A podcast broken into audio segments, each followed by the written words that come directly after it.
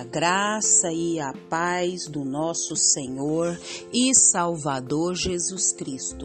Aqui é Flávia Santos e bora lá para mais uma meditação. Nós vamos meditar nas Sagradas Escrituras no Salmos 32, 8. E a Bíblia Sagrada diz: eu o instruirei e o ensinarei no caminho que você deve seguir. Eu o aconselharei e cuidarei de você. Salmo 32, 8. Oremos. Pai, em nome de Jesus, estamos uma vez mais na tua poderosa e majestosa presença. E suplicamos ao Senhor perdão dos nossos pecados, perdão das nossas fraquezas, perdão das nossas iniquidades, do nosso falar, do nosso pensar, do nosso agir, do nosso reagir. Perdoa, Pai, tudo que há em nós que não te agrada. Pai, agradecemos ao Senhor por mais um dia de vida, pelo fôlego de vida, pela saúde. Te louvamos pelas alegrias em meio às tristezas, pela paz em meio à guerra terra. Te agradecemos pela nossa vida, pela vida dos nossos, pelo cuidado que o Senhor tem tido para com a vida dos seus. Não temos palavras para expressar toda a nossa gratidão, todo o nosso louvor por tudo que o Senhor fez, tem feito, sei que fará e por tudo, Pai, que o Senhor representa para nós. Pai, em nome de Jesus, nós suplicamos a Ti, Senhor eterno que continue, Pai, trabalhando em nós e através de nós.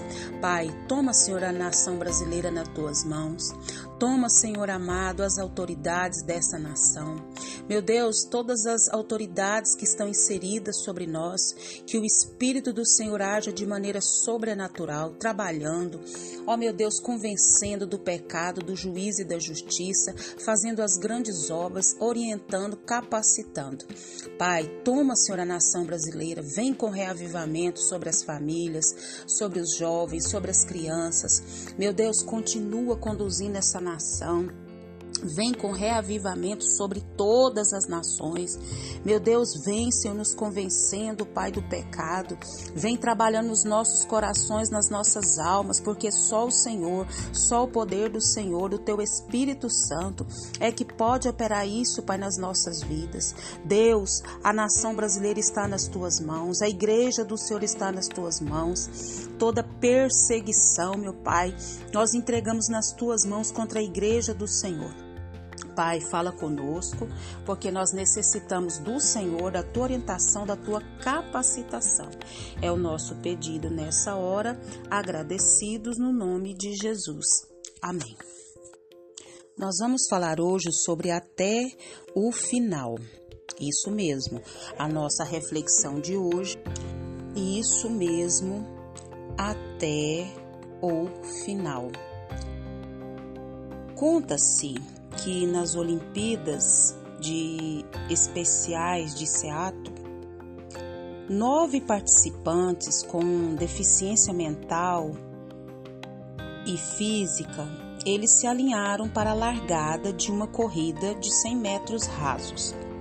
Ao sinal, todos partiram não exatamente em disparada, mas com vontade de dar o melhor de si terminando para terminar a corrida e ganhar.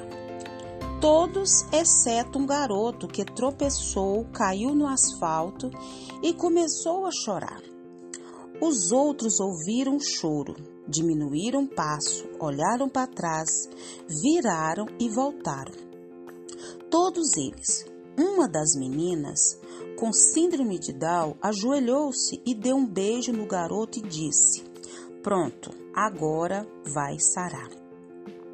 Todos os nove participantes, né, daquela corrida, é, deram os braços e andaram juntos até a linha de chegada.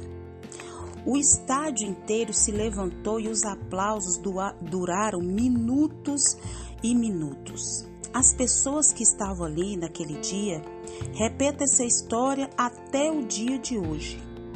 O que que isso tem a ver com a nossa reflexão de hoje? Tem tudo a ver. Porque da mesma forma que os participantes desistiram da vitória na corrida para auxiliar aquele garoto caído, Deus se compadeceu de nós e deixou sua glória para vir em nosso socorro. Isso mesmo. Quando a gente tropeça em algum momento da nossa vida e quando a gente está certo de alcançar essa vitória, mas falha e cai machucado, Deus estará ao nosso lado para nos levantar do chão e andar com a gente até a linha final. Por quê? Porque Ele é o nosso pastor. Ele tem suas cem ovelhas e se perdendo uma delas, o que, que ele faz? Vem atrás da perdida até encontrá-la. O Criador, o grande eu sou, o soberano, quer nos dar a vitória até ao final. E ele se alegra com a com, a, com cada tentativa nossa e não nos abandona quando falhamos em nossas tentativas. O que que nós devemos fazer? Confiar nesse Deus poderoso, majestoso, sabendo que ele está ali para nos auxiliar. E o versículo que nós lemos diz o que? Eu instruirei e o ensinarei no caminho que você deve seguir. Eu o aconselharei e cuidarei de você. Então Deus descreve aqui o que nós devemos fazer para sermos o que bem-sucedido. Então Deus, ele ele quer que a gente seja guiado por ele passo a passo sabendo que Ele é a nossa única opção. E Deus, Ele muitas das vezes usa a disciplina não como um castigo, mas para nos ensinar. Por quê? Porque Deus deseja nos guiar com amor, Deus deseja nos guiar com sabedoria, Deus deseja que nós estejamos em lugares seguros. Então Ele nos oferece para nos guiar, né? Como passar do melhor caminho para a nossa vida.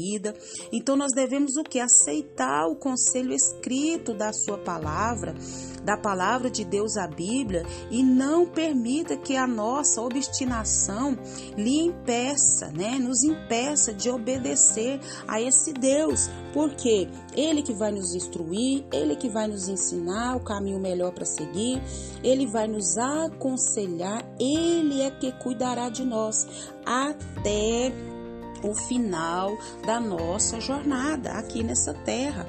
Então nós precisamos saber e confiar nesse Deus e sempre nos levantar sempre que cair, pois ele estará lá para nos ajudar a vencer. Ele vai andar lado a lado conosco até ao final da nossa jornada. E que o Espírito Santo de Deus continue falando e trabalhando nos nossos corações. Pai, em nome de Jesus, nós suplicamos ao Senhor, imploramos ao Senhor que continue, Pai, agindo, Pai, de maneira sobrenatural nas nossas vidas, Deus eterno. Que o Espírito do Senhor, Pai, continue nos guiando, nos direcionando, nos capacitando, nos instruindo, meu Deus, conforme a tua palavra poderosa e majestosa, porque o Senhor quer nos ensinar, o Senhor quer nos instruir cada passo, cada caminho. O Senhor está nos aconselhando, cuidando de nós, Pai. Muito, muito obrigada, Senhor, que cada um de nós venha tomar o conselho do Senhor, andar conforme a, a tua palavra e não permitir, Pai, que a obstinação venha, Pai amado, nos impedir de obedecer ao Senhor e andar nos teus caminhos. Clamamos a Ti porque cremos, clamamos a Ti porque confiamos e te louvamos por essa palavra, te louvamos pelo Teu amor. Pai, em nome de Jesus, continua nos guardando de tanta enfermidade, tanta peste, tanta praga. Guarda a nossa vida, guarda os nossos, de tanta enfermidade, tanta nos guarda dos hospitais, do centro cirúrgico. Guarda-nos, Pai. Nós clamamos, suplicamos a Ti. É o nosso pedido, agradecidos no nome de Jesus. Leia a Bíblia, leia a Bíblia e faça oração se você quiser crescer, pois quem não ore e a Bíblia não lê, diminuirá, perecerá e não resistirá. Um abraço e até a próxima, querendo bom Deus. Deus estará ao nosso lado para nos levantar do chão e andar até ao final. Amém.